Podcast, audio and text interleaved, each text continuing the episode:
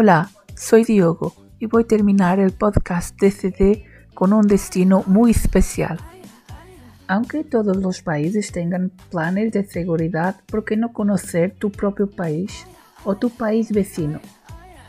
Si vives en Portugal o en España, principalmente en Galicia, Asturias o Castilla y León, ¿por qué no conocer Ceres? Su ubicación en el extremo noroeste de Portugal, entre Alto Minho y Trás-os-Montes, donde puedes encontrar la única zona protegida portuguesa catalogada, el Parque Nacional de Peneda Gerês. En el parque puedes disfrutar la exuberante vegetación que exhibe todos los tonos de verde. Se incluyen un bosque de acebo, único en Portugal, y especies endémicas como el lirio de Jerez, que alegra todos los campos con sus tonos azul-violetas. ¿Te gustan más los animales? Puedes encontrar bovinos de raza varosa y perros de Castro Laborero, de pelo oscuro que guardan los rebaños.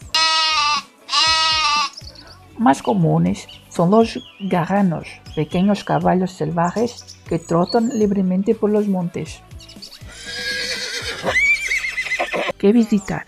En Jerez puedes visitar el mirador Pedra Vela, donde puedes mirar un paisaje muy grande del magnífico Val del Jerez. Cascadas. En Jerez se pueden encontrar muchas cascadas muy hermosas.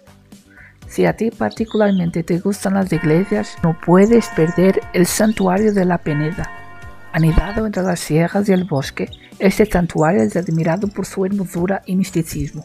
También San Bento da Porta Abierta, santuario del siglo XVI, lugar de gran religiosidad que recibe muchos peregrinos.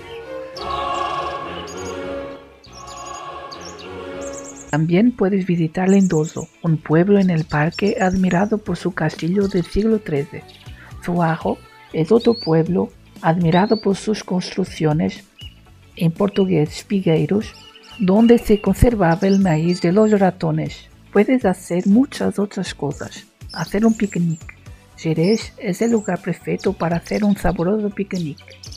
Zambullirse en las cascadas, la actividad preferida en el verano descubrir animales en tus paseos, hacer deportes.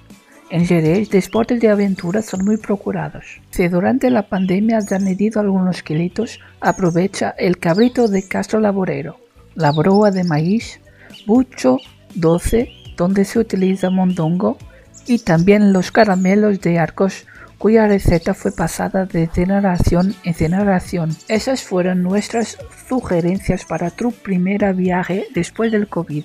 Si no quieres viajar en 2021, puedes aprovechar este podcast para pensar en tus futuras vacaciones.